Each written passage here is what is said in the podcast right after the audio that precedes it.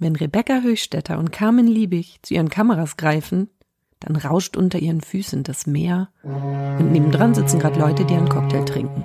Willkommen bei Click Boom Flash, Geschichten aus der Fotowelt. Der Podcast des Magazins CT Fotografie mit Judy Hohmann. Wie sieht eigentlich der Alltag einer Bordfotografin aus? Was fotografiert man da? Und ist das überhaupt ein richtiger Job oder eigentlich nur Urlaub? Oder das Gegenteil? Vielleicht ist es ja sogar Knechtschaft. Und wie hält man es monatelang in so einer engen Kabine aus? Rebecca und Carmen verraten es uns. Hallo liebe Menschen da draußen. Ich habe heute zwei Gäste gleich ähm, im Gespräch und freue mich sehr darüber. Hallo nach Rhein und hallo nach Hannover, wo ich auch sitze. Ich spreche heute mit Rebecca Höchstetter und Carmen Diebig. Die beiden sind zusammen auf der AIDA Nova durch die Kanaren gereist. Ähm, Rebecca als Videografin und Carmen als Bordfotografin. Hallo, herzlich willkommen. Hallöchen. Hallo, danke schön. Ihr zwei, es kursieren so viele Gerüchte über eure Berufe da draußen, dass ich unbedingt mit euch reden wollte und da jetzt mal äh, so ein bisschen Licht reinbringen möchte. Was, was stimmt von diesen Geschichten und was stimmt nicht? Aber bevor ich mit den Vorurteilen äh, gleich loslege, erstmal die grundlegende Frage die Videos oder Bilder, die ihr angefertigt habt in eurer Reisezeit, waren die für Reiseanbieter oder habt ihr tatsächlich für Passagierinnen und Passagiere gearbeitet? Also äh, letztendlich ist es bei Video und Foto da meistens ähnlich. Ähm, ich habe die Videos für die Gäste gemacht. Also wir haben ähm, pro Reise einen Urlaubsfilm angefertigt, den sie dann mit nach Hause nehmen konnten. Für jeden also Gast? Immer, naja, also es ist quasi ein pauschaler Film, wo wir dann ähm, einen Ausflug pro Hafen begleiten, wo es dann Events von Bord gibt. Es gibt ein Einlaufen oder ein Auslaufen zu sehen oder einen Sonnenaufgang, Sonnenuntergang, so ein bisschen die schönen Momente, die lustigen Momente und die abenteuerlichen Momente an Land. Und das alles halt ähm, in der Gesamtkomposition als Film, ähm, wow. Tag für Tag, aber zusammengeschnitten. Und je nachdem, wie lang die Reise ist, ist der Film halt kürzer oder länger und den kann sich dann jeder mit nach Hause nehmen. Das war quasi so die Hauptaufgabe für uns im TV-Bereich. Ach, das, und das ist dann schon für jeden mit drin oder muss das zusätzlich gebucht werden? Das ist ein äh, zusätzliches, ähm, eine zusätzliche Buchung quasi. Ähm, da haben sich in der Zeit auch die Angebote ziemlich verändert. Mhm. Also in den drei Jahren, die ich an Bord war, ähm, wurde da ziemlich viel umstrukturiert immer. Aber ähm, das war tatsächlich sogar ziemlich äh, gefragt in der Zeit immer, als ich an Bord war. Ja, das glaube ich, weil wer hat schon einen Spielfilm von der eigenen Reise? Das wusste ich überhaupt nicht. Das ist ja ein Ding. Und im Fotobereich? Im Foto war das auch sehr ähnlich. Also wir sind auch auf die Ausflü Ausflüge mitgefahren ähm, oder haben an der Gangway gestanden. Das heißt, wenn die Gäste von Bord gegangen sind, haben wir dann dort Fotos gemacht und ähm, die dann eben mit dem aktuellen Datum, dem ähm, Wetter versehen, eben einfach nochmal Informationen und Bildchen ähm, von dem äh, aktuellen Ort, an dem wir waren, um eben einfach so ein bisschen ähm, ja, das Ganze noch aufzuwerten damit, dass man in der Erinnerung nochmal schwelgen kann und sagen kann, da bin ich gewesen. Wir sind dann zu den Ausflügen mitgefahren, haben dann ähm, bei den äh, verschiedenen Sehenswürdigkeiten dann zum Beispiel Halt gemacht und äh, dort Fotos gemacht. Ähm, dann gab es noch Porträtfotografie, das heißt, wir haben zu bestimmten Zeiten dann irgendwelche Shooting-Locations aufgebaut oder ähm, schöne Locations an Bord genutzt, wo wir uns dann mit Gästen getroffen haben. Was war das zum ähm, Beispiel so für eine Location an Bord? Äh, mein absoluter Favorit, der Bug vorne. Ja, so Titanic-mäßig. Ja, so richtig. Oh. Ähm, das ist nämlich eigentlich ein Ort, an den die Gäste gar nicht so gehen können. Das ist nämlich normalerweise ein Crewbereich. Ah. Und ähm, wenn die Gäste dann die Möglichkeit haben, für ein Porträtshooting nach da vorne gehen zu können, ist das natürlich immer was ganz Besonderes. Und äh, da lassen sich einfach außergewöhnliche Fotos äh, schießen. Ähm, ja, ich glaube, äh, selbst die Fotos, die ich jetzt so von mir selber von dem Bug habe, sind einfach auch immer noch meine absoluten Favoriten. Ähm, der ist auch unterschiedlich, also nicht jedes Schiff ist da gleich. Ähm, zum Beispiel Aida Diva, äh, da gibt es vorne wie so ein kleines Körbchen. Das ist das ist so wunderschön. Ich kann es nicht beschreiben. Es gab einfach so viele Winkel, in denen man dort fotografieren könnte. Dann ist da vorne so ein kleiner Jacuzzi. Ähm, vorne in diesem Bereich, wo eigentlich nur die Crew hin darf? Der ist richtig. Crew. Jacuzzi, ja, genau. Aber das besonders war schön ist bestimmt was für Pärchen, oder? Ich kann mir vorstellen, dass das besonders Pärchen gerne gebucht ja. haben. Ja, ja. Ja, auch. Aber ähm, eigentlich war da echt viel Crew zu finden, gerade auch bei besonderen Momenten. Irgendwie so mit ähm, Aida Diva habe ich dann halt auch die Scheren zum Beispiel mitgemacht. Und wenn man dann da vorne in diesem Körbchen ganz vorne an der vordersten Stelle auf dem Schiff steht, den Wind um die Nase streichen und dann die Scheren um sich rum. Ähm, das war dann auch noch zum Sonnenaufgang. Da habe ich mich mit einer Kollegin getroffen und wir haben quasi ein paar Aufnahmen gemacht, ein paar Fotos und äh, Scherenküste, äh, Schweden und Norwegen. Geguckt. Genau, mhm. einfach, ja, Schweden und Norwegen ähm, ist halt eine gigantische Landschaft und da fühlst du dich so unglaublich frei in dem Moment. Ja, das hört ja, sich ja alles ja. total romantisch an. Aber was, was empfindet ihr, wenn Leute sagen, also Bordfotograf, das ist doch nur bezahlter Urlaub, das ist doch gar kein Job. Wie findet ihr das? mein Herz weint. Einerseits kann es falscher nicht sein und andererseits kann es nicht richtiger sein. Oh, ja, das ist so zweischneidig, absolut. Ja, dann, dann ja, bringt man Licht ins Dunkel. Also es ist definitiv so, dass man sehr viel arbeiten muss. Es ist kein Zuckerschlecken. Man darf sich das nicht so vorstellen, dass man den Großteil da jetzt aus dem Fenster guckt oder ähm, äh, von Bord geht und äh, da machen kann, was man möchte. Ähm, man hat wirklich sehr viele unterschiedliche Aufgaben an Bord. Ähm, Dazu gehören jetzt ja nicht nur die Shootings, sondern eben auch die eigene Sicherheitsaufgabe. Ach, das heißt, ähm, ich, ich zitiere jetzt äh, bestimmt, jeder Seko freut sich jetzt. Ähm, Security Officer. Genau, Seko. vielen Dank. Ah, okay, ich hab, okay, danke. ähm, jedes, äh, jedes Crewmitglied hat immer zwei Aufgaben an Bord, also zwei Jobs. Und der erste Job ist nicht der primäre, von dem man jetzt denken würde, dass das der primäre Job ist, nämlich zum Beispiel Fotograf, sondern die eigene Sicherheitsaufgabe. Also jede Position, also jede Aufgabe an Bord ähm, ist quasi mit einer Art Nummer versehen und diese Nummer ähm, hat dann eine bestimmte Aufgabe in einem ähm, Notfall zum Beispiel. Mhm.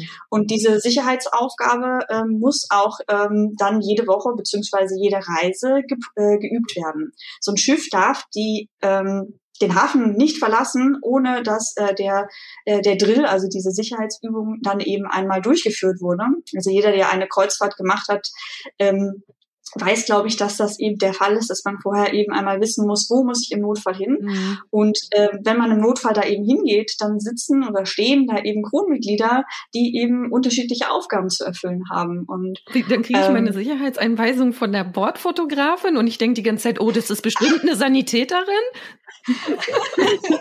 naja, jede, jedes Crewmitglied hat dann die Aufgabe, ähm, die Gäste im Notfall sicher ähm, quasi zu von, vom Schiff zu bringen oder erstmal zu mustern quasi, dass man weiß, alle Gäste sind in den Sicherheitsbereichen sozusagen.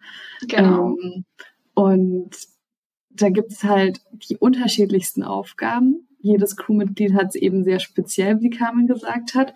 Und ähm, das ist so extrem geworden, damit das nicht nochmal passiert wie bei Costa Concordia tatsächlich. Oha. Also ja. das war so ein bisschen der Auslöser, dass sie das nochmal verfestigt haben.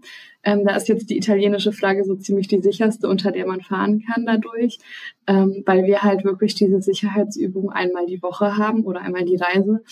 Ähm, und wir waren auf Janova in der Not, also wir haben eine vermeintliche Notsituation mitgemacht und da war klar, jeder weiß, was er zu tun hat. Also das ja. hat nicht lange gedauert, bis alle vom Schiff runter waren. Ja, das ist so. Das, das sind Momente, die, die kann man sich vorher gar nicht so richtig vorstellen. Also gerade die Situation, das war wirklich mitten in der Nacht. Da kommen dann äh, diese Warnzeichen. Man wacht auf, Cabin Mate weiß gar nicht mehr, wo oben und unten ist. Und ich so, hier ist dein T-Shirt, hier ist deine Jacke, das ziehst du jetzt an, wir gehen jetzt los.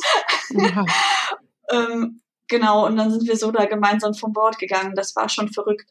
Ähm, Ja, für manche aus äh, meinem Team war das übrigens der allererste Tag, an dem das passiert oh. ist. Ich weiß nicht, wie war das bei euch? Äh, waren da auch äh, an dem Tag Leute aufgestiegen? Ja, ich weiß noch, also ich war in der ähm, also in der Schicht, dass wir quasi den Leuten, die neu aufgestiegen sind, geholfen habe. Also ich habe dann die Koffer mit hochgeschleppt. Ähm, das war quasi wirklich zur Indienststellung auf Aida Nova. Das Schiff war sozusagen noch, hat noch nicht abgelegt. Wir lagen noch im Hafen und das Schiff musste noch fertiggestellt werden. Und da kam halt jeden Tag neue Crew an Bord. Ähm, viele auch zum ersten Mal überhaupt auf dem Schiff. Mhm.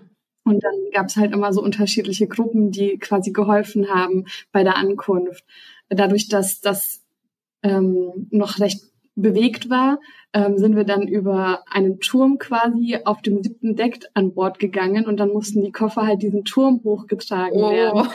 Ähm, und das war halt eine ziemliche Herausforderung und die kamen leider auch so spät, bis wir dann alle Koffer an Bord hatten und alles verwahrt war und alle irgendwie sicher angekommen sind, war es glaube ich ähm, nach zwölf. Mhm. Und ich habe mich gerade, es war schon recht kalt, es war Oktober, ähm, auch ein bisschen nieselig und feucht und so, dass man sich richtig eklig gefühlt hat. Und ich kam gerade aus der Dusche. Alles um mich rum hat schon geschlafen. Meine Cabin Mate hat auch schon geschlafen, tief und fest. Die ist nämlich auch kurz davor erst angekommen. Und in dem Moment ging halt der erste Alarm Na, los. Super.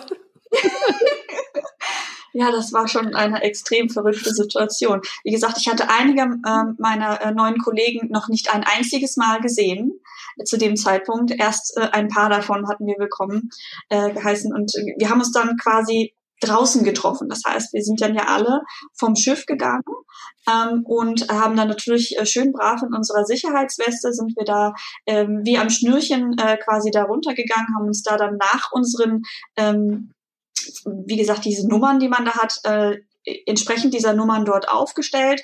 Und da haben wir dann uns das erste Mal getroffen. Und es war kalt, es hat geregnet. Ähm, unser Zuhause hatte da gerade scheinbar eine sehr große Notsituation.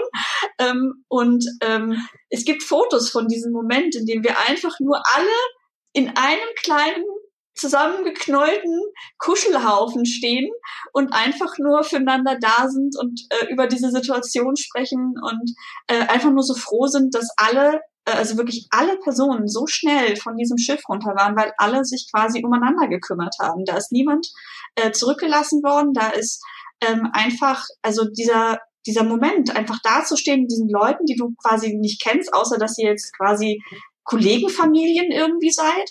Ähm, ja, und dann ja, hat man dann sich gegenseitig gewärmt und stundenlang draußen im Regen gestanden. genau, alle haben gekuschelt. Also war das jetzt eine Übung oder wirklich ein Notfall? Das war ein Notfall. Und was ist da passiert? In dem Fall, in dem Fall war es so, ähm, dass es gebrannt hat auf zwei ähm, Gästekabinen, die quasi mhm. noch nicht fertiggestellt waren. Also das Schiff wurde ja noch fertig gebaut. Und ähm, es war am Anfang auch nicht ganz sicher. Also das erste Mal wurde ein Alarm ausgelöst, dann wurde der wieder quasi, ah nee, doch nicht. Und dann wurde nochmal ein Alarm ausgelöst, ähm, wodurch halt kurz ein bisschen Verwirrung da war. Ähm, aber es hatte tatsächlich gebrannt, wie sich später dann rausgestellt hat, vermutlich auch ähm, nicht irgendwie das, was schiefgelaufen ist, sondern vermutlich fremd verursacht. Hm. Okay, und dann habt ihr euch so das erste Mal kennengelernt, aber es waren noch überhaupt keine Passagiere an Bord. Es Korrekt. waren noch gar keine Passagiere an Bord. Es hat noch einige Wochen gedauert, bis dann die ersten Gäste gekommen sind. Mhm. Ja.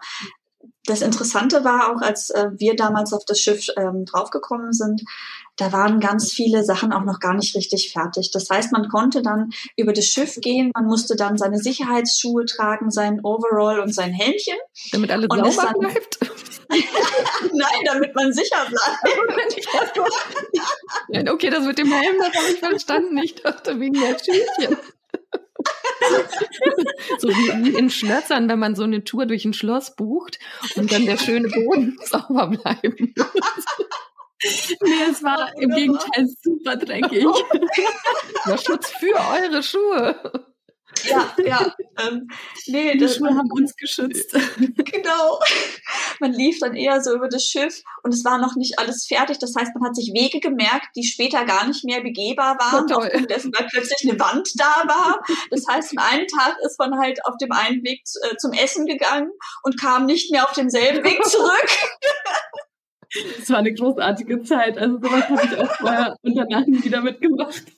ja, das war schon, das war schon außergewöhnlich. Wobei das jetzt natürlich auch nicht jeder Standardfall ist, dass man jetzt ähm, bei so einer ähm, in Dienststellung dabei ist. Also das passiert ja dann immer, wenn ein, ein Schiff dann eben fertiggestellt wird. Also mhm. es gibt sehr viel, sehr viel zu erleben. Also wie kann ich mir das jetzt vorstellen? Ihr seid jetzt ganz frisch an Bord und sollt euren Dienst antreten, der nicht Menschen retten heißt, sondern Fotos und Videos erstellen. Ist es dann so, da öffnet sich dann ein Raum und das ist der heilige Gral mit der super Ausstattung oder musstet ihr eure Privatkamera mitbringen? Die heilige Gral ist aber auch schön gesagt. Ey, da gibt es ein bisschen Unterschiede zwischen den zwei Bereichen ähm, Film und TV ja. und Foto. Ähm, also wir hatten im TV tatsächlich eine, ein festes Equipment, mit dem wir gearbeitet haben. Filmkameras sind ja nun mal auch noch mal ein bisschen was anderes. Mit so einer Spiegelreflex auf einen Ausflug zu gehen, da bist du nicht flexibel genug, um schnell auf Situationen reagieren zu können. Das heißt, an sich war alles vorhanden. Es gab aber immer auch bei uns Kollegen, die ihr eigenes Equipment dabei hatten. Mhm. Ähm, aber wir hatten vielseitig Auswahl.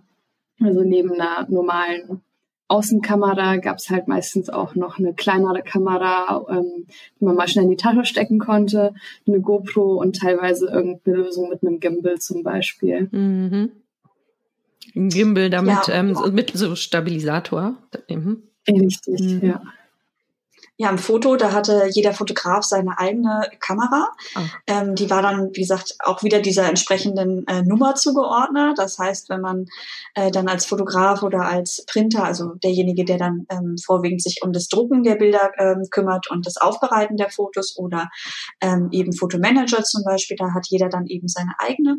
Und dann gab es noch Porträtfotokameras, äh, die dann eben äh, liebevoll zum Beispiel wie auf Aida Prima die Dicker Bertha getauft wurden. Das war dann unsere, äh, unsere Vollformatkamera, während wir dann ähm, eher mit Crop-Kameras dann ähm, rumgerannt sind, wenn wir auf Ausflug oder übers Schiff gelaufen sind.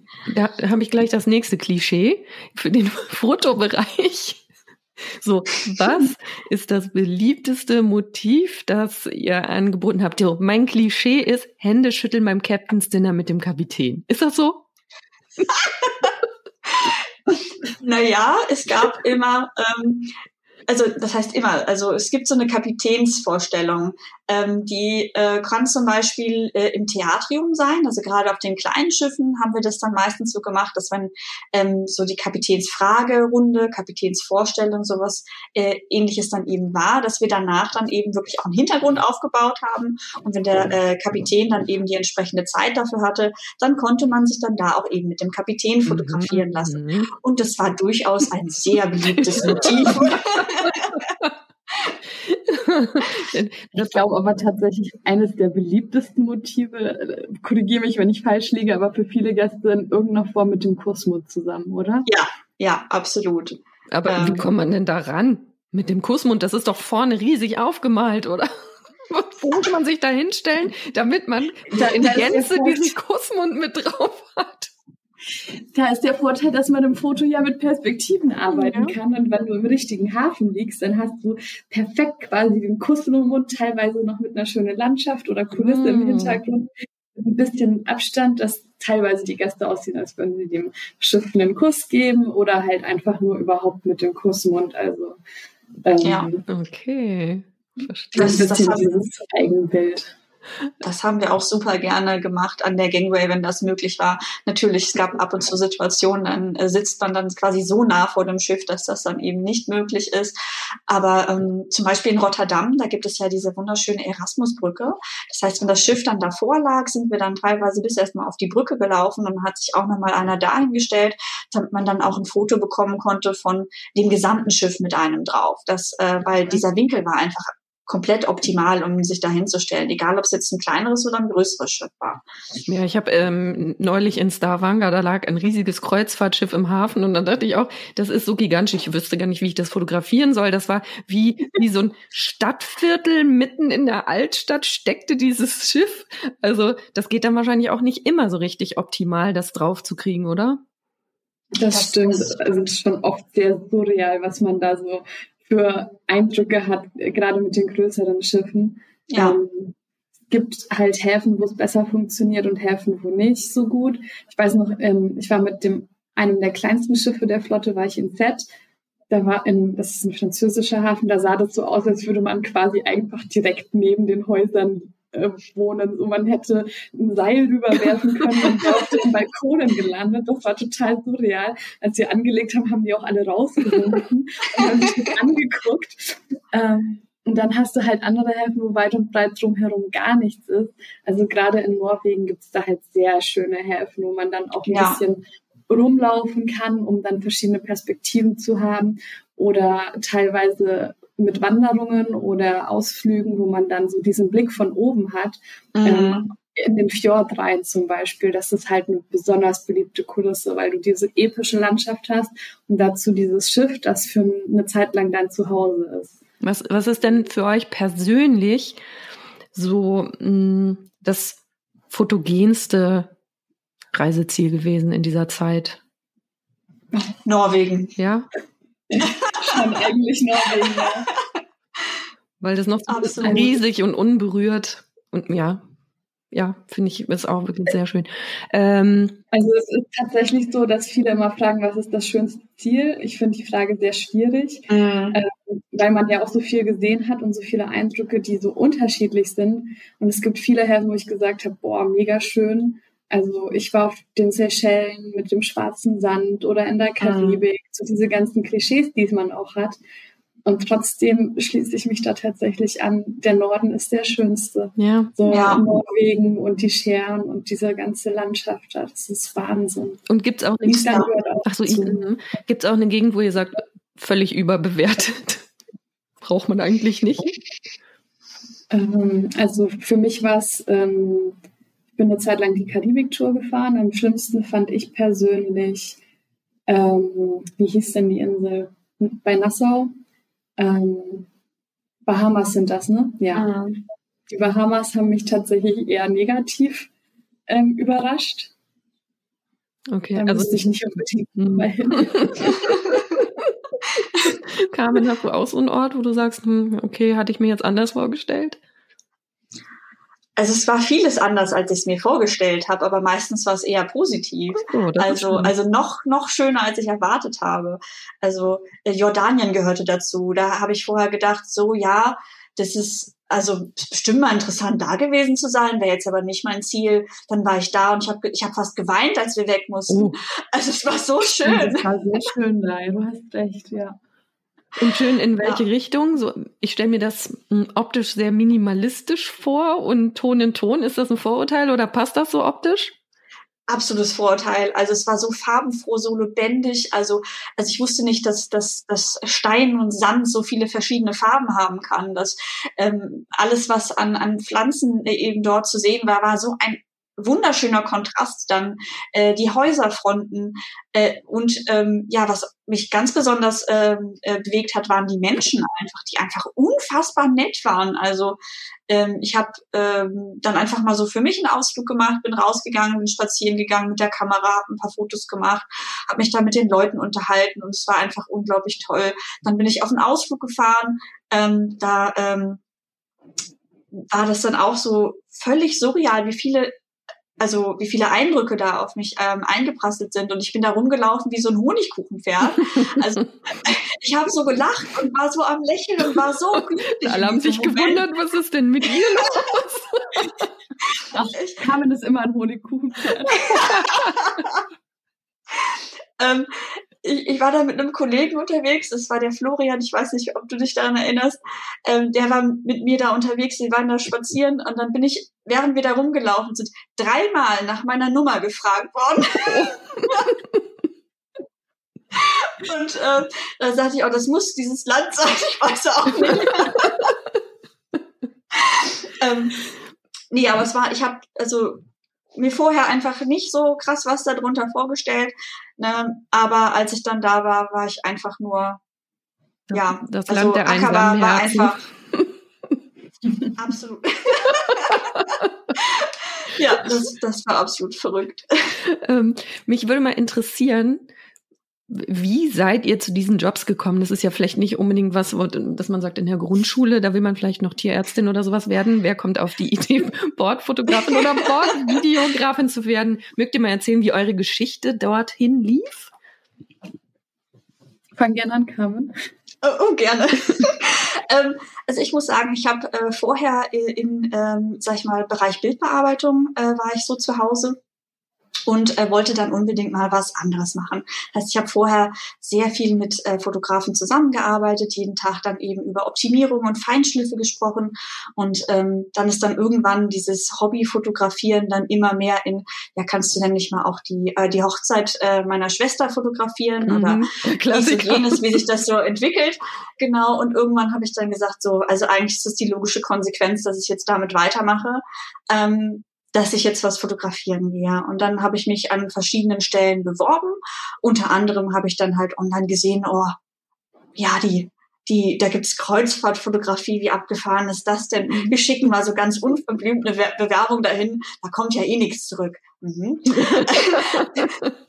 24 Stunden später, oh, ich habe eine E-Mail in meine Postfach und falle fast aus meinem Bett weil ich nicht damit gerechnet hatte, dass die antworten. Im selben Moment kriege ich die Zusage von einem anderen, wo ich hingefahren bin. Und ich habe die dann angerufen und gesagt, nee, ich habe da jetzt eine andere Zusage bekommen zum Bewerbungsgespräch. Das zwar keine feste Zusage, aber ich kann den Job jetzt bei Ihnen nicht annehmen, ohne dass ich da hingefahren bin, um das, also um mir das anzugucken. Mhm. Also äh, wenn, wenn Sie das jetzt als Nein nehmen, ist das für mich völlig okay. Ähm, aber äh, ich, ich muss mir das jetzt anschauen. Ja. Also dieses Risiko bin ich dann eingegangen. Mhm. Und so völlig unverblümt, wie äh, ich dann auch da gesprochen habe, bin ich dann eben zu diesem, ähm, diesem Bewerbungsgespräch gegangen. Und ähm, ja, Rebecca äh, kennt mich, ich laufe halt meistens so rum, wie ich mich wohlfühle. Und äh, so in etwa war ich dann eben auch dort. Und dann komme ich dann in Hamburg da an diesem Cruise Terminal an und dann sehe ich, äh, frage ich, wo ich mich hinstellen soll und wo, wo die Bewerber quasi hinkommen. Und dann standen da so ähm, Herren und Damen zusammen, die aussahen, als würden sie gerade eine neue, eine neue Serie drehen. Ich dachte nur so, um Gottes Willen, äh, da passe ich ja überhaupt nicht dazu. Und ja, das waren wirklich alle, die sich dafür beworben haben, die sich dann schön rausgeputzt haben für oh. unterschiedlichste äh, Berufe. Ach so, nicht wir durften dann. Mhm, okay, ich dachte, das wären alles die äh, Fotografinnen-Anwärter gewesen. Okay. Genau, genau. Das waren dann, ähm, also ich glaube, 20 Leute, die dann eben da mit an Bord gegangen sind. Ähm, ja, wir wurden dann eben einmal ganz kurz durch den Eingangsbereich des Schiffes gebracht und durften dann zusammen in die Nightfly Bar gehen. Also wer schon mal auf Aida Prima war, weiß, dann geht man dann eben einmal eben über Deck 6 rein, dann geht's dann links um die Ecke und dann geht man dann hinten in diese Bar. Dann wurde einem dann so ein bisschen was vorgestellt und dann sagte er, ja, Sie haben sich ja bestimmt alle vorbereitet, jetzt kommt der Test. in der Bar. Hm, schade, habe ich mich jetzt nicht vorbereitet. Wir waren zu diesem Zeitpunkt noch vier Fotografen. Nach dem Test waren wir noch zwei. ähm, ähm, Aber was danach darfst du das sagen? Was, was für eine Art Test war das? Also nichts Außergewöhnliches, also wirklich, welche, welches Objektiv würdest du in welcher Situation benutzen? Ähm, wie äh, würdest du einfach mit dem Licht so und so umgehen? Ähm, äh, einfach auch nochmal Fragen zu Ländern, also was ist die Hauptstadt von so und so? Ähm, Damit man nicht als dann aber eben dann da. Wo sind wir hier eigentlich? nach Europa. ähm, und dann eben auch noch ähm, so, deine Englischkenntnisse sind ja super wichtig. Mhm. Das heißt, sie haben dann dich äh, nach, ähm, sag ich mal, sicherheitstechnischen Fragen auf Englisch dann äh, haben sie dir gestellt. Also ähm, musstest dann halt wissen, was diese verschiedenen Begriffe bedeuten. Also ähm, nichts, auf das man sich eigentlich nicht hätte vorbereiten können, oder man geht halt hin und weiß nicht, dass man getestet wird. so Englisch verhandlungssicher in Wortsprache, ja?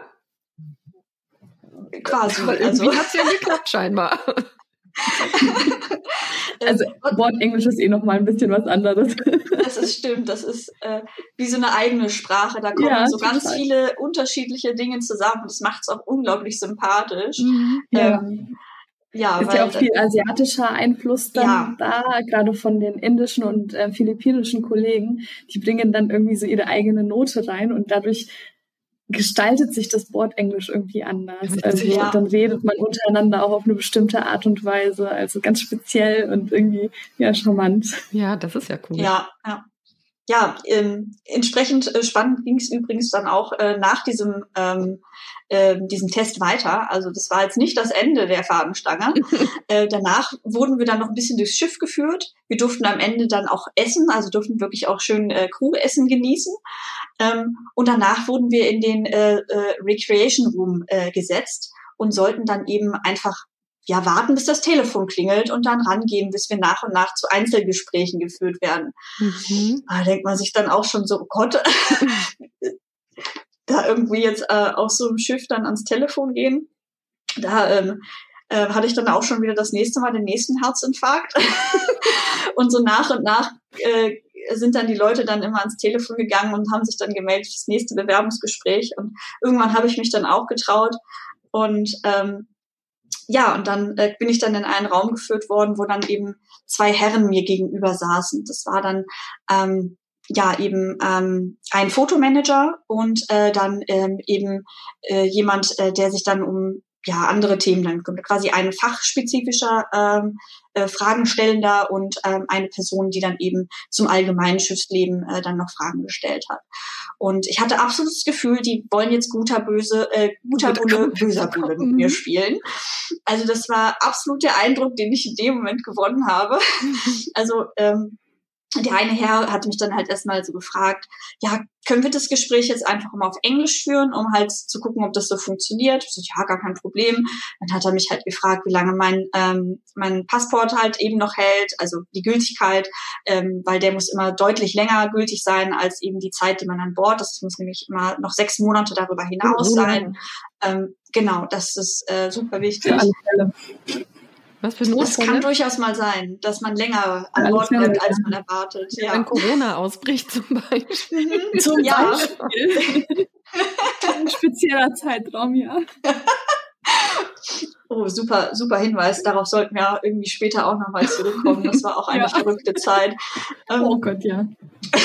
Gut, ähm, wir saßen also in diesem Raum erstmal einfache Fragen und danach kommen dann eben so schöne Fragen ähm, zum ähm, eigenen Bereich und äh, der nette Herr ähm, fragte mich dann halt eben äh, etwas äh, Forscher dann eben zu meinen Bildern und dass ich ja äh, vorwiegend nur Bi äh, Fotografie gemacht habe, ähm, sag ich mal, mit Available Light, also ohne ähm, ohne Blitz? irgendwie äh, genau dabei zu haben. Und dann habe ich halt erklärt, dass ich ähm, nun mal kein eigenes Studio-Equipment habe, ähm, allerdings aber jeden Tag mit Fotografen zusammenarbeite, also ich durchaus weiß, was ich tun muss, ähm, aber ich eben das äh, Equipment nicht besitze. So, und dieser nette Herr, der war ein bisschen breiter als ich und fragte mich dann eben, na ja, wenn ich Ihnen jetzt eine folgende Lampe gebe, wie würden Sie mich beleuchten? Mhm. Und dann dachte ich so, oh Gott. Also wenn ich dem jetzt sage, wie ich ihn am besten beleuchten würde, sage ich ihm jetzt ja eigentlich, der weiß ja, was ich, was ich jetzt denken muss. Als Fotograf überlegt man sich ja jetzt, welche Form hat dieser Mensch? Wie beleuchte ich den jetzt am besten, damit der eben gut aussieht? Und dachte ich so, ja gut, ich könnte ihm jetzt irgendwas Neutrales sagen, was man so einfach überall benutzen kann oder du sagst jetzt fachspezifisch was Wichtiges für dieses Gesicht und dachte so, ja, entweder ich beleidige diesen Menschen jetzt eventuell, indem ich ihm sage, wenn ich ihn beleuchte. Oder er versteht es richtig und weiß, dass ich das überhaupt nicht böse meine, sondern einfach nur, ich glaube, dass dieses Licht ihm sehr gut stehen würde. Und dann habe ich ihm halt eben gesagt, ja, ich würde dann jetzt so einen sehr steilen Winkel nehmen und ähm, eben dann nur mit einem Licht arbeiten, allerhöchstens ein zweites, aber eben nicht so stark, damit dann äh, eben da ein äh, stärkerer Schatten entsteht. Und er guckt mich an, haut auf den Tisch, yo, endlich eine gute Antwort. Nehmen wir. Ganz bist eingestellt. Oh, ich dachte mir so, um Gottes Willen. Wahrscheinlich war, war so deine Vorgängerin so, oh, jetzt haben sie mir ein Doppelkinn angedichtet. Oh.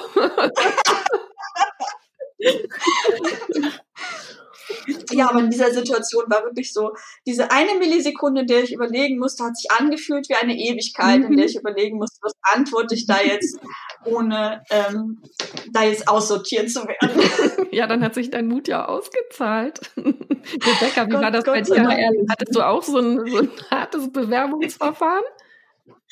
Also ähm, bei mir ging das eigentlich los. Ich habe gar keine Ahnung gehabt, worauf ich mich einlasse. Ich habe nach der Ausbildung beschlossen, nee, ich will irgendwie weiter, also ich habe Mediengestalter Bild und Ton gelernt mhm.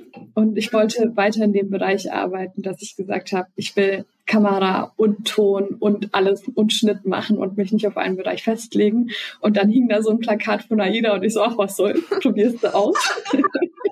Das ist ja doch ganz ähnlich. ja, doch.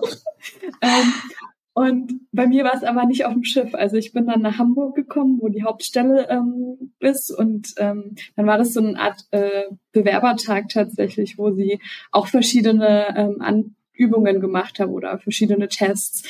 Also ähm, irgendwie eine Kamera vors Gebäude gestellt, so, wie würdest du denn jetzt das Gebäude abfilmen? Und ich war so, ist das jetzt deren Ernst? Ich soll ein Gebäude filmisch auflösen? Wollen die mich verarschen? das war irgendwie so eine voll surreale Situation irgendwie. Ähm, und dann haben sie noch ein bisschen getestet, was ich von Schnitt für eine Ahnung habe, ob ich da irgendwie mit dem Programm umgehen kann und so ein bisschen Feingefühl habe. Und dann halt auch ein persönliches Gespräch. Ähm, und ich hatte keine Ahnung. Ich habe das Gefühl gehabt, es lief ganz gut. Und dann haben sie mich gefragt, als äh, ich durch war, ja, wann kannst du denn aufsteigen? So in zwei Wochen? Oh. also, äh, ich muss noch meine Abschlussprüfung fertig machen. Also äh, Moment. ja, das, das finde ich ganz spannend, wenn man das so hört, wie super schnell da immer reagiert wurde. Dann scheint ja ein hoher Bedarf zu sein an äh, Menschen, Absolut. die sich also bereit erklären, so lange auch wegzugehen. Also man muss bedenken, es gibt erstmal wahnsinnig viele Schiffe, ähm, die alle bedient sein müssen. Und ähm, es ist ja auch eine hohe Fluktuation. Manche machen das vielleicht ein Jahr oder sowas mhm. und dann brauchen sie wieder neue Leute. Und dann ist ja auch immer ein gewisses Kontingent da, weil manche im Urlaub sind oder dann mhm. mal irgendwie aussetzen für ein paar Monate. Das heißt, sie brauchen immer Leute. Inzwischen hat sich das Bewerbungsverfahren auch geändert, aber damals war es halt so, und dann habe ich gesagt, ja, ich kann zwar nicht in zwei Wochen, aber ich bin dabei. Mhm. Ähm, habe dann kurz nach Ende meiner Ausbildung ging es direkt ab dafür aufs Schiff und ich hatte vorher noch nie ein Schiff, also noch nie ein Kreuzfahrtschiff betreten. ich kam dann da so an, irgendwie so, ähm, was mache ich hier eigentlich? Alleine der, die Anreise war schon total kurios für mich. Ich bin in Mallorca aufgestiegen. Ähm, und ja, dann kommt man auf so ein Schiff, hat keine Ahnung, wie komplex das eigentlich alles oh Gott, ist ja. am Anfang. Wie eine eigene Stadt, oder? Diese tausend Eindrücke, die auf einen einballern und ja, war eine sehr spezielle Zeit. Ja, das glaube ich. allein die Orientierung, allein die oh Orientierung Gott, am Anfang ist total verrückt. Man mag sich das nicht vorstellen, wie viele Winkel und wie viele Ecken so gleich aussehen können. Ja. Das, wie geht das dann erst den Passagieren? Also gibt es da ständig verirrte Personen an Bord? Also Im Gästebereich ist es tatsächlich ein bisschen übersichtlicher. Als ja, definitiv. So, ja, das ist ja ein anderer Bereich, ja, richtig. Richtig. Und es kommt dazu, im Crewbereich gibt es eine Besonderheit. Und zwar sind wir ja mit äh, den Crewdecks meistens unter dem Wasserlevel. Mhm. Und dadurch gibt es eine Schiffssicherheit. Es gibt sogenannte ähm, Watertight Doors, also Wasserschutztüren oder Feuerschutztüren, ähm, die dann verschiedene Bereiche absperren sozusagen, ähm, dass wenn doch mal was passieren sollte, halt nur ein Bereich äh, betroffen ist. Mhm. Und die sind, wenn man im Hafen liegt, offen. Wenn man aber dann unterwegs ist, dann gehen diese Türen zu. Wie? Auch wenn da noch einer neu ist, dann denkst du so, warte, ich bin doch da gerade lang gegangen. Wieso ist da jetzt kein Weg? Was ach so, ach so, okay. Und wie ist das? Und dann stehst du in irgendeinem Abteil fest oder in irgendeinem Bereich und weißt nicht mehr, wie du rauskommst. Also jetzt habt ihr ja gesagt, der Crew-Bereich, der liegt unter Wasser. Also ist das, das ist auch wahrscheinlich nochmal so eine ganz eigene Welt, oder? Oben sitzen alle und schlürfen ihre Cocktails und unten wird gearbeitet. Also ist es Ja, ja. Nicht nur. Nicht nur. Also es, es gibt auch eine Crewbar unten und ein Teil des Bereiches kann zum Beispiel je nach Schiff dann auch ähm, oberhalb des Wassers eben sein. Also zum Beispiel ähm, ich glaube, ähm, auf der Prima hatten wir dann auch äh, unsere schönen Bullaugen nach draußen von der, äh, wo wir dann eben ähm, beim Essen dann eben auch nach draußen gucken konnten. Also das gibt es also, auch, es ist nicht alles. Und genau, also es gibt irgendwie Deck 1 bis Deck 3 ist auf den meisten Schiffen der Crewbereich, auf, genau. auf den größeren manchmal auch noch mehr. Aber ähm, so im Standard kann man sagen, Deck 3 ist dann so Hälfte also ist dann quasi so im Übergang zwischen den zwei Leveln Wasser mhm. und nicht mehr Wasser. Und auf Deck 3 gibt's halt ganz viele Bullaugen. Wenn man das Glück hat, eine Kabine zu haben mit Bullauge, dann kann mhm. man ganz oft diesen Waschmaschinen-Effekt sehen, wenn man Seegang hat. Oh, so. Dass man dann die Wellen so eingeschleudert oh. sieht. Das ist so richtig schön. Das ist schön. Das ja. ja, das ist, das, ist das Beste. Nein, oh, das ist das, das absolut Beste. Okay, das wäre für mich ein Grund, nicht anzuheuern. man, muss, man muss so ein gewisses Seebärengehen haben. Ich glaube, dann funktioniert das. Mhm. Und jetzt muss ich noch mal fragen, also die Arbeitszeiten. Also ihr habt ja jetzt gesagt, es ist nicht Urlaub, es ist auch viel Arbeit. Also ist es sehr viel oh, harte Arbeit. Wie ist da die Stimmung unter Deck? Sind alle abends fix und fertig oder geht dann richtig Party los? Also einmal kurz zu den Arbeitszeiten, weil das, glaube ich, ganz oft äh, nicht verstanden wird, es gibt tatsächlich keinen freien Tag, während man an Bord ist. Also man arbeitet von dem Zeitpunkt, wenn man aufsteigt, bis zu dem Zeitpunkt, zu dem man absteigt, durch, jeden Tag. Oh. Ja. Und ähm, das sind meistens zwischen vier bis sechs Monate, die man an Bord verbringt. Es gibt auch kürzere Verträge, aber für die europäische Crew sind das so die Standardzeiten. Ähm, und ja, dann ist man jeden Tag quasi beschäftigt. Es gibt mal kürzere Tage, es gibt mal längere Tage. Ähm, und, und es gibt halt eigentlich ein Clocking-System. Also damit man quasi nicht ein, eine bestimmte Zeit einhält oder bestimmte Pausenzeiten einhält. Ähm, so soll die Crew geschützt sein. Genau. Also da gibt es äh, Pflichten, die einzuhalten sind und da muss man dann wirklich ganz strikt darauf achten, dass man da eben ähm, nicht ähm, in diese Violation, also in diese Zeit, in die du, äh, in der du hättest nicht arbeiten dürfen, hineinkommst, weil es muss dann auch immer begründet werden und mit äh, entsprechender äh, Downtime, also entsprechender Zeit, wie du wieder ähm, schlafen, Pause machen kannst, eben ausgeglichen werden. Und ähm, die Zeiten sind auch natürlich meistens nicht am Stück. Also äh, wir hatten, äh, wenn wir im Hafen lagen, meistens dann eine, ähm, morgens dann eben eine Phase, in der wir dann entweder an der Gangway fotografiert haben zum Beispiel oder eben auf einen Ausflug mitgefahren sind.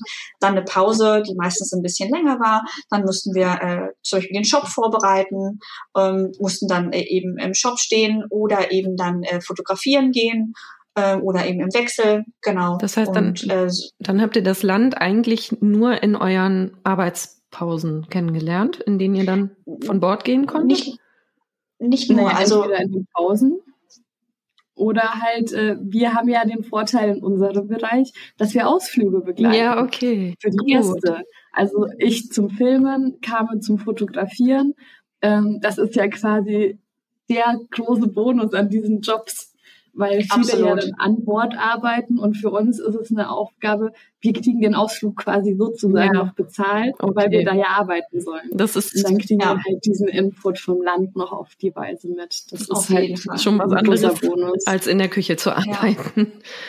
Definitiv. Ähm, mein allererster Ausflug ähm, war nach Stonehenge. Und ich habe als oh. Kind meiner Mutter immer erzählt, dass ich da mal hin will. Und dann habe ich da eben ein Selfie von mir geschossen und habe meiner Mutter geschrieben, guck mal, ich bin da. Und meine Mutter dann, oh, wie schön. Und ich so, dann noch hinterher, und dafür werde ich bezahlt. ja, okay, das spricht ja dann doch dafür, dass es sich für euch zumindest phasenweise wie Urlaub angefühlt hat. Und vielleicht jetzt doch also, nicht absolute Sklaverei, äh, äh, wie manch andere das Auf gar keinen Fall. Okay, also es also man muss das schon differenzieren mhm. sehen. Ich muss auch sagen, ich hatte oft die Möglichkeit, auch privat rauszugehen, in der Pause dann. Und alleine diese kleinen Momente fühlen sich tatsächlich äh, wie Urlaub an. Wenn man ja. so Pause hat und rausgeht in einem anderen Land, ist das direkt so Schalter umgelegt und ich bin im Urlaub krass. Das ist ein ganz spezielles Gefühl, das kann ich so auch gar nicht richtig transportieren. Ich weiß nicht, ob man das wirklich nachvollziehen kann, wenn man es nicht erlebt hat. Ähm, aber es ist wirklich schön. Und ich glaube, das sind auch die Momente, für die man es ja auch macht. Mhm. Ja, mir also, war nur also, nicht klar, ob es die tatsächlich gibt oder ob man gar nicht die Möglichkeit kriegt. Ja. Aber klar, wenn ihr natürlich äh, zu den Ausflügen mitgehen durftet und musste, dann ist das natürlich toll. Ich habe für euch noch eine Kantinenfrage mitgebracht. Das bedeutet, ja, wenn ich durch die Flure gehe und zum Mittag dann fragen an meine Kolleginnen und Kollegen, was würdet ihr denn fragen, wenn ihr hier säßet? Und die heutige Kantinenfrage an euch lautet, seid ihr schon mal in so ein richtiges Unwetter geraten? Oh ja. Oh ja.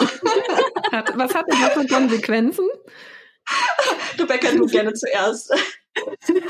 Also ähm, Unwetter bedeutet, ich habe es tatsächlich mehrfach erlebt. Es gibt unterschiedliche mhm. Arten von Unwetter. Es gibt einfach nur richtig krassen Seegang. Mhm. Ähm, der schlimmsten hatte ich persönlich vor den Seychellen. Da äh, haben sich die Wellen bewegt, dass du dachtest, oh mein Gott, gleich kippt das Schiff oh, irgendwie oh, um. Ja. Ähm, das hat dann die Konsequenz, dass äh, nicht mehr viele Gäste zu sehen sind, in der Crew sehr viele grüne Gesichter zu sehen sind. Und ähm, irgendjemand muss es wegputzen. du irgendwie unterwegs bist zwischen den Kollegen, versuchst zu verteilen Salzstangen und irgendwie sonst noch was zum Beruhigen des Magens. Und ähm, am schlimmsten trifft das in dem Fall leider auch immer die Restaurants, weil die haben ja Geschirr. Und, und wenn mhm. sich so ein Schiff bewegt, dann bewegen sich halt auch leider alle Sachen, die in den Regalen sind. Ähm, die können die Tische dann nicht gedeckt lassen, abends zum Beispiel fürs Frühstück, äh, weil das würde ja dann alles zu Bruch gehen. Mm. Und manchmal gab es auch einfach die Situation, dass sie gehofft haben, hoffentlich geht diese Tür nicht auf. Dann müssen wir nämlich den ganzen, die ganzen Scherben, die jetzt entstanden sind, halt quasi nicht nur im Schrank entfernen, sondern halt auch was rausgefallen oh. Ist. Aber was macht man denn dann, wenn man kein Geschirr mehr hat? Es gibt eigentlich immer genug Geschirr, oh. aber ähm, trotzdem ist halt manchmal, es passiert nicht sonderlich häufig, aber manchmal was zu Bruch gegangen. Das ist so, wenn sehr hoher Seegang ist. Und mit einem kleinen Schiff hatte ich's, ähm, da hatten wir so starken Seegang, dass ähm, das Wasser quasi bis aufs Crewdeck oh, oben nee. drüber geschwappt ist. Oh. Also wir haben ja quasi erzählt, dass es auf Deck 6 vorne diesen vorderen Bereich im äh, Crewbereich gab, mhm. auf den kleinen Schiffen auch besonders. Ähm, ganz vorne am Bug eben. Und wenn dann da so dieses Wasser drüber schwappt und ich habe eine Aufnahme von der Brücke gemacht, äh, wo ich auf der Brücke stand und man sieht, wie diese Wellen mm. gegen die Scheibe von der Brücke schlagen und oh. du dachtest, wo sind denn jetzt die ähm, Scheibenwischer? die man jetzt hier noch raus. Da wird mir schon übel, wenn ich nur zu. also ja. es ist nicht für, nichts für schwache Mägen in dem Fall. Ich muss sagen, ich bin da echt ein Seebär. Ich habe das Gehen. Ich habe es total geliebt. Oh, wie kann man das denn lieben? Das ist richtig großartig. Vor allem, wenn du im Bett liegst und abends schlafen gehen möchtest, du wirst richtig in den Schlaf gewogen. Ach, richtig ja. großartig. Mm, ja, ich hätte wahrscheinlich permanent Panik unterzugehen. also und arbeiten. Wenn du die entlang läufst und dann diese, diese Wellen sind, äh, das, das ist, also es ist ein bisschen wie Schunkeln und dann hast du diese Momente wie in einem ähm, wie in einer von diesen, äh, wie heißen denn diese Schaukeln, diese riesen Schiffsschaukeln, oh, ja, die es im Freizeitpark gibt. Weil du dann so diesen Moment der Schwerelosigkeit hast, wo es im Bauch ja. so schön kribbelt, das hast du dann. Ja, fand genau. Und dann machst du einen Schritt nach vorne und plötzlich ist der Boden weg und ähm, mhm. naja, weg ist er Gott sei Dank nicht, aber ja, das, das, weg das reicht mir schon auf Überfahrten, wenn plötzlich ja der Boden weg ist oder die Stufe schon gefühlt unter deiner Achsel klemmt. Mhm. Kenne ich, finde ich fürchterlich. Oh Gott. ähm, ich habe noch eine Also, wenn man ja wenn man rumläuft, äh, ist es ähm, ja eine Sache. Wenn man versucht zu arbeiten am Computer, ist das auch nochmal eine ganz spannende Sache. Wir beide haben ja dann eben auch Aufgaben, oh, ja. wo wir am PC sitzen müssen. Wenn du jetzt einen, einen PC hast und in der Situation warst wie wir, dass dein Tisch Rollen hat und äh, dein Tisch, dein Stuhl und du dann ich habe mich festgelascht. Heißt, ich habe ja. mich mit Seilen am Tisch festgemacht, damit ich nur noch so ein bisschen nach links und rechts schunkeln oh, und Mann. nicht mehr ähm, mich mit einer Hand am Tisch festhalten musste, weil dann hatte ich ja nur noch eine Hand zum Arbeiten. Mm. Man wird kreativ. Das ist und dann muss man auch durch, dann, auch so dann muss man durcharbeiten. Ja, so draußen geht die Welt unter und jetzt bitte schreiben Sie dieses Protokoll bitte fehlerfrei zu Ende. Das ist jetzt Dienstzeit. naja, also es, es geht natürlich auch, dass man sich krank schreiben lässt. Also sowas gibt's auch an Bord. Äh, allerdings wird man da jetzt tendenziell eher für Stunden krank geschrieben, anstatt für Tage oder Wochen. ähm, das heißt, ähm, natürlich hat da jeder Verständnis für, dass wenn es dir schlecht geht, dann geht es dir schlecht. Das ist wie überall anders auch. Aber natürlich ähm, ist das Gefühl, auch das Gemeinschaftsgefühl einfach so stark, dass du deine Kollegen auch äh, unterstützen möchtest und dann mhm. eben so schnell wie möglich wieder da sein möchtest. Also so hat so hat sich für mich angefühlt. Ich weiß nicht, Rebecca, wie war das für dich? Absolut, man will sein Team nicht alleine lassen, weil es ist halt so, dass es nur die Leute gibt, die an Bord sind. Es gibt keine Alternativen. Und äh, es gibt halt bestimmte Aufgaben, die haben halt eine Deadline, bis wann die fertig sein müssen genau. einfach. Also gerade bei so einem Film zum Beispiel, wenn der nicht fertig ist, wenn die Gäste abgestiegen sind, dann ist das halt blöd. Mhm. Ähm, das heißt, wenn du nicht arbeitest, dann muss dein Team mehr arbeiten. Oder du musst es halt danach arbeiten, wenn du zurückkommst. Mhm. Und das möchte man ja nicht. Also das heißt, die Fälle, in denen du nicht arbeitest, sind sehr gering. ja. So, jetzt habe ich noch was. Irgendwie geht es tatsächlich auch immer. Also dadurch, dass man ja diese unterschiedlichen Situationen hat und es ist ein Ausnahmeleben an Bord. Es ist eine andere Gemeinschaft, aber man hat natürlich auch ein paar Goodies, wie jetzt zum Beispiel, ähm, man wird bekocht in der Crewmesse, ähm, man kriegt äh, die Uniformen gewaschen vom Taylor und solche Sachen. Ja. Das sind ja alles Sachen, die einem das Leben auch ein bisschen erleichtern. Ähm, das mhm. heißt, es ist trotzdem nicht mit einem normalen Leben zu vergleichen. Nee, aber wenn man vier Monate durcharbeitet, ist es schon ganz durcharbeitet, ist es schon schön, wenn einem jemand die Wäsche wäscht. ja, auf jeden Fall. Ich, aber man lebt schon in so einer eigenen Bubble. Also oh ja. man, man bekommt sehr viel von dem mit, was an Bord passiert und bekommt deutlich weniger mit von dem, was außerhalb passiert. Also natürlich, Quasi es gibt immer noch Nachrichten und so, aber ähm, also man hängt ja, also ich habe viel weniger an meinem Telefon gehangen, wie ich das jetzt halt in, in meinem, sage ich mal, an Landleben tue. Mhm. Ähm, äh, allein schon, äh, weil so viel, also natürlich Arbeit äh, da, äh, da ist, die eben fertiggestellt werden muss. Man unterwegs ist, äh, man sein Handy eben nicht rausholt, wenn man eben im, äh, im Gästebereich ist. Und ähm, eben natürlich, äh, weil wenn man dann eben mal unterwegs ist, äh, möchte man das Land ja auch sehen, dann ja. möchte man was erleben und und nicht den ganzen Tag irgendwie am Handy tickern und irgendwelchen äh, Leuten Geschichten erzählen. Wenn man Glück hat, äh, hat man irgendwie eine Familiennengruppe, in der man alle Bilder reinschmeißen äh, kann. Aber ansonsten wird es halt wirklich schwierig. Ja, die Prioritäten ähm, verschieben sich dann in die neue kleine richtig. Welt. Ja, verstehe ich. Aber und man hat ja auch ein anderes Sozialleben. Also ja. ähm, dadurch, dass man so ein enges Team ist mit so vielen verschiedenen Kulturen, du möchtest ja auch was mit den Kollegen machen. Mhm. Du hast äh, da ein Umfeld, das kriegst du so nie wieder. Also ja. mit diesen vielen verschiedenen Kulturen, die zusammengewürfelt sind, diesen vielen verschiedenen Menschen, die alle so offen sind und so herzlich miteinander umgehen dann geht man halt abends, anstatt äh, doch ins Bett zu gehen, weil man eigentlich müde ist, halt doch nochmal in die Crewbar, um mit den Kollegen äh, eine Runde zu spielen, eine Runde zu quatschen oder dann fängt einer von den philippinischen Kollegen eine Jam-Session an und plötzlich singen alle zusammen und denkt dir, oh, wie cool, was ist denn hier passiert? Und alle, ja. ja. das ist halt die Gemeinschaft, für die man dann auch irgendwie lebt. Aber das ist spannend, dann ist das ja auch ein kultureller Austausch. Das kann man dann Total. ja, wenn man sich überlegt, ob man, also ob das das Richtige für einen selbst ist, auch ähm, als Bonus noch mitsehen. Also selbst wenn man vielleicht nicht von den äh, Zielen so viel mitbekommt, hat man den kulturellen Austausch eben in Deck 1, 2 und 3. Richtig. Ich habe noch was ganz anderes. Ich habe noch was ganz anderes für euch mitgebracht. Und zwar haben wir ja in der Redaktion eine Filmwand, eine Filmplakatwand, wo wir Filme suchen, die skurril sind, bei denen man sich fragt, wer hat sich sowas bitte ausgedacht? Jetzt bin ich verstört. das ist das, was wir sammeln. Und deshalb meine Frage an euch. Habt ihr für unsere Wand einen skurrilen Filmtipp? Carmen. Und jetzt die Sammlung skurriler Spielfilmschätze. Ähm, ich bringe gerne einen skurrilen Filmtipp mit, der äh, schon ein paar Tage älter ist, aber immer noch absolut skurril anzusehen. Ähm, der Film heißt Paprika. Oh, den kenne ich gar ähm, nicht. vielleicht besser, ähm, dass ich den nicht kenne. äh, ähm, ja, es ist ein animierter Film, also es ist gezeichnet, ja. äh, was für mich sehr typisch ist, weil ich sehr viele Animationsvideos, äh, Filme eben unglaublich gerne schaue. Und in diesem Film geht es eigentlich um Träume.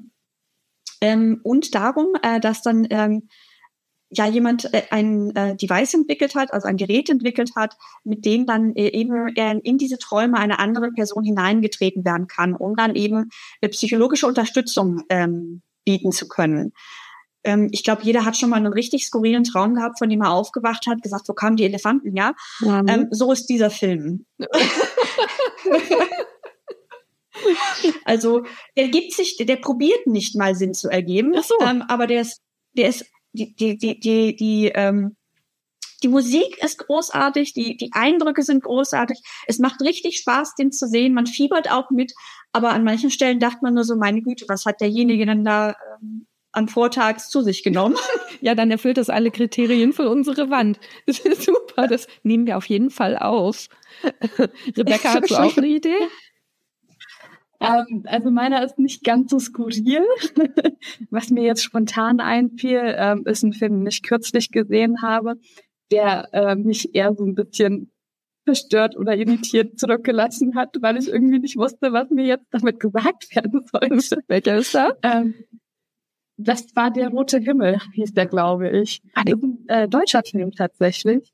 Ähm, ich glaube, er ist auch recht ähm, ernst gemeint und an manchen Stellen zwitschert das vielleicht auch, aber an vielen Stellen dachte ich mir, was genau passiert da und wie kann man so einen Charakter erschaffen? Normalerweise hat man ja irgendwie eine Charakterentwicklung mit der Zeit und bei dem Film dachte ich mir, es wird einfach nicht besser.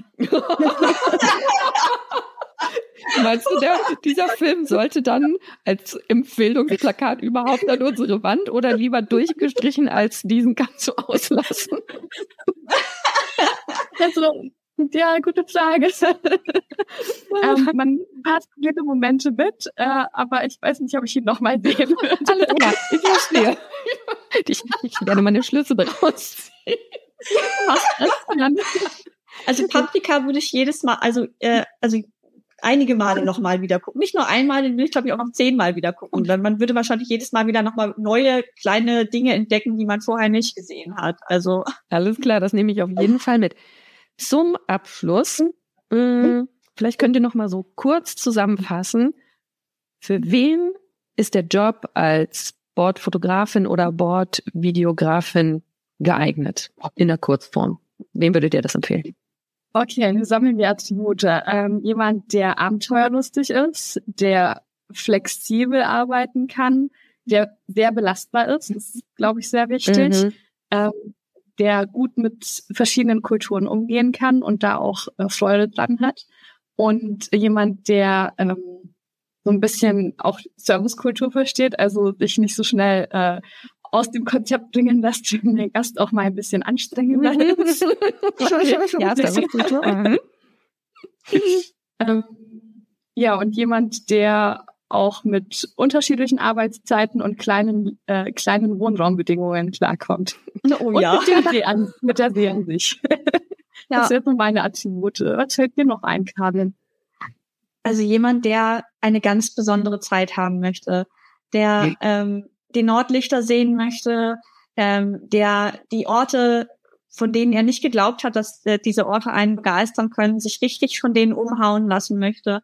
Ähm, jemand, der auch die entsprechende Zeit natürlich mitbringt und am besten nicht gebunden ist. Also mhm. das, das kann durchaus ein Beziehungskiller sein. So ähm, gutes so Argument. Eine, also es, ich habe natürlich auch Leute an Bord getroffen, die waren verheiratet und bei denen hat es funktioniert. Ähm, teilweise waren die auch zusammen an Bord. Mhm. Solche Geschichten gibt's auch.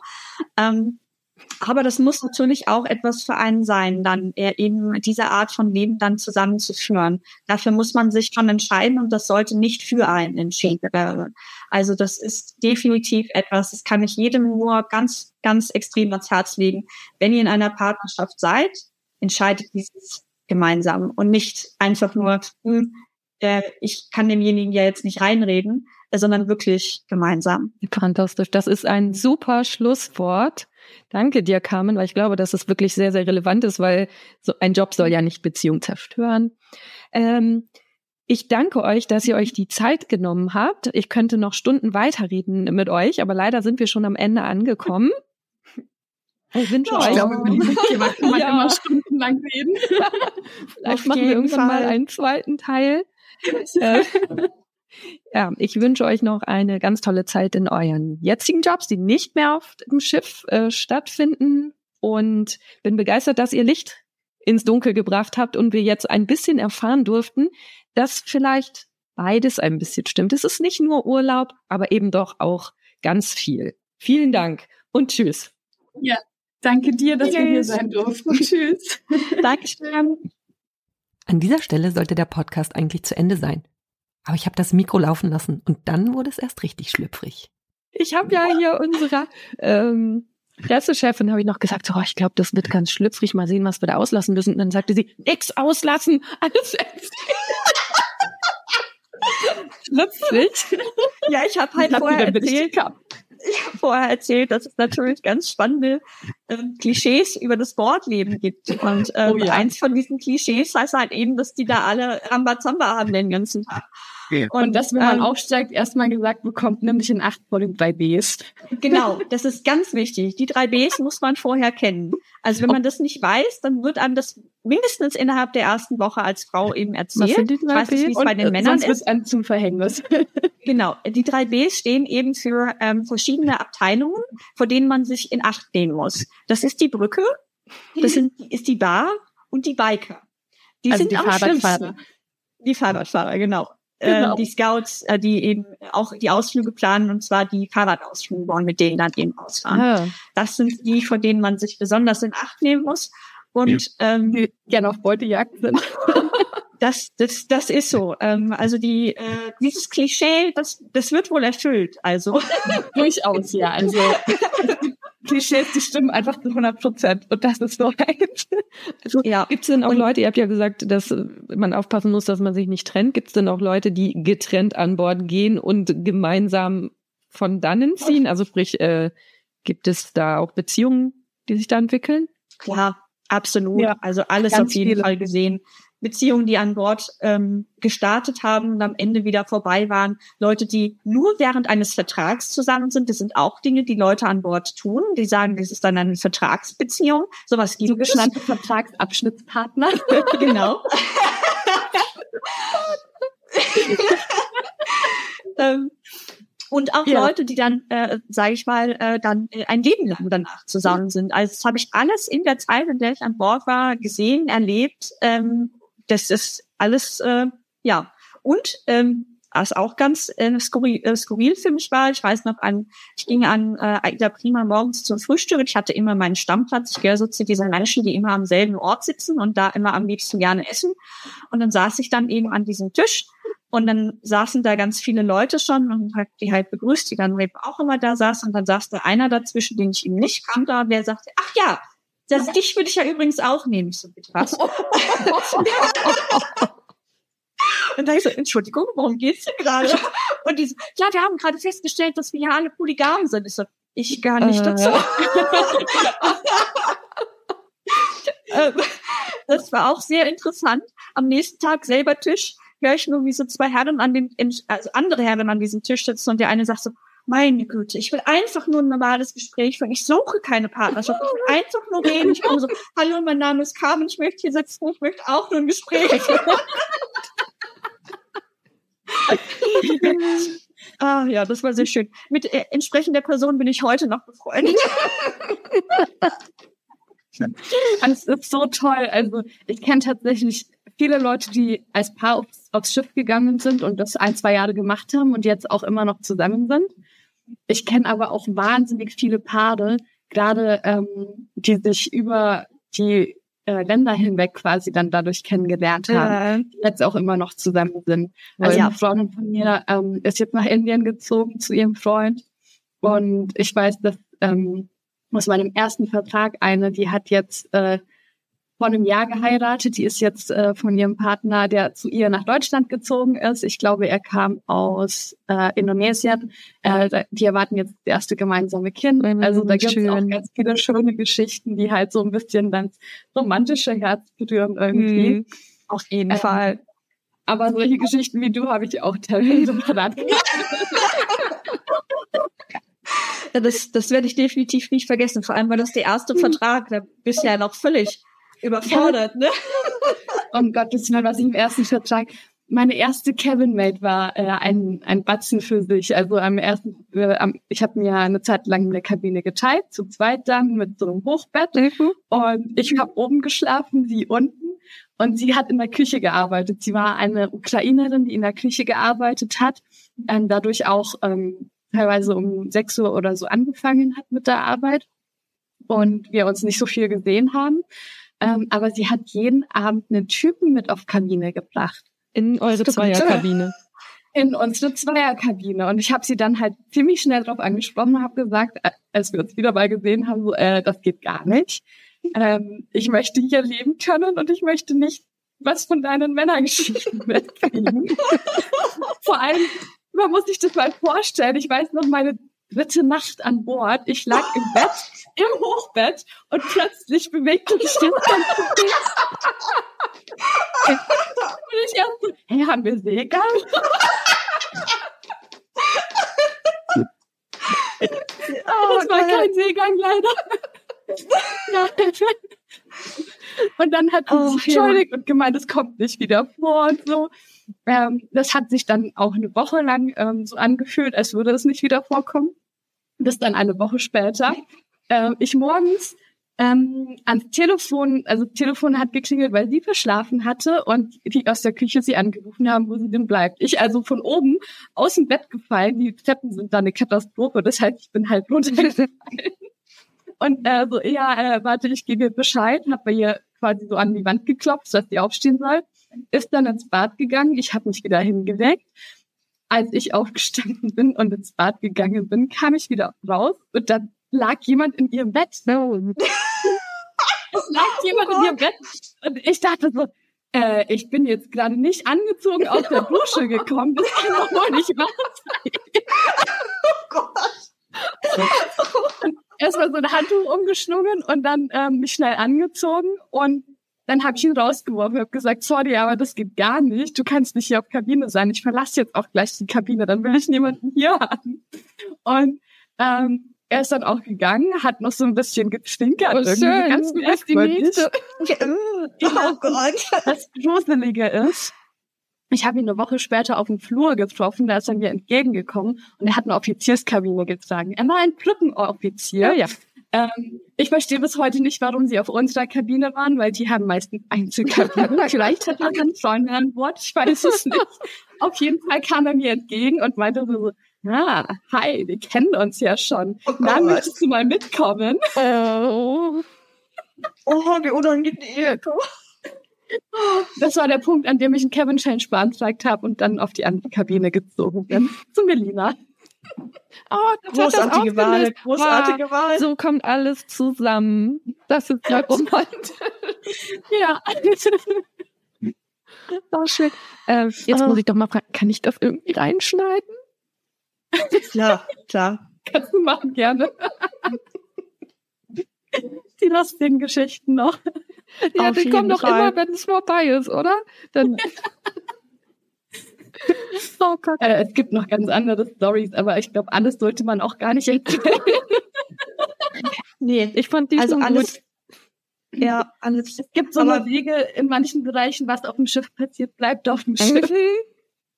Ja, weil ich manche Geschichten bleiben auch besser da. Also es ist wirklich verrückt. Also ich hätte, ich habe viele Dinge nicht geglaubt, die ich, wie gesagt, auch an diesem allerersten Tisch, von dem ich jetzt eben einmal gesprochen habe, so ge äh, gehört hatte.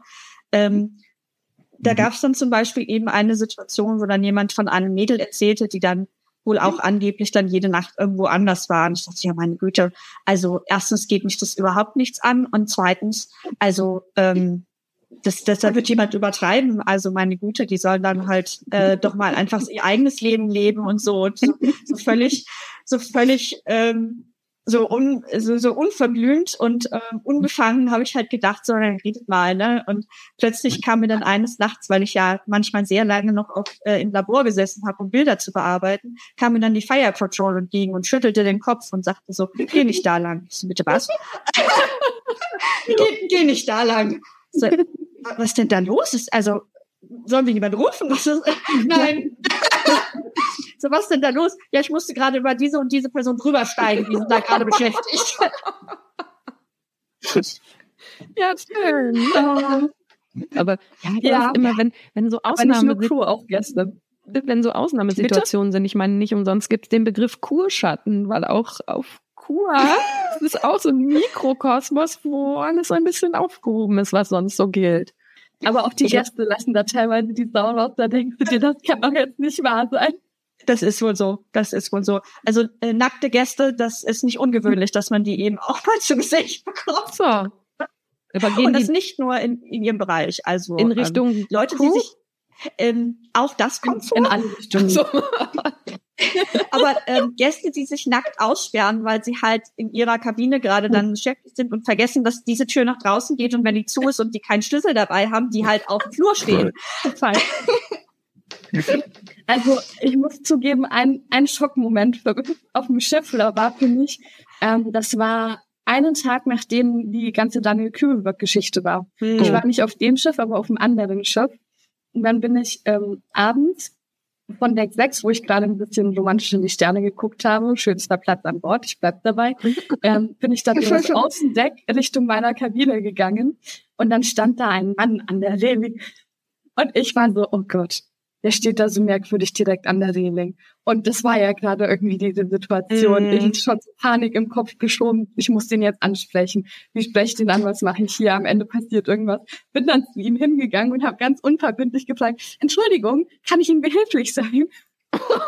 stellte, sich, stellte sich heraus, dass er von seiner Freundin von der Kabine geworfen wurde und gerade an der Reling stand und sich einen runtergeholt hat. Nein!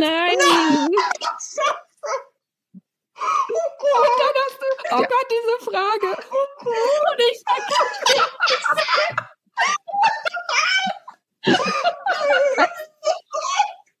Ups. Ich kann nicht, kann ich das bitte mal zurücknehmen? So, so weiß ich das jetzt nicht.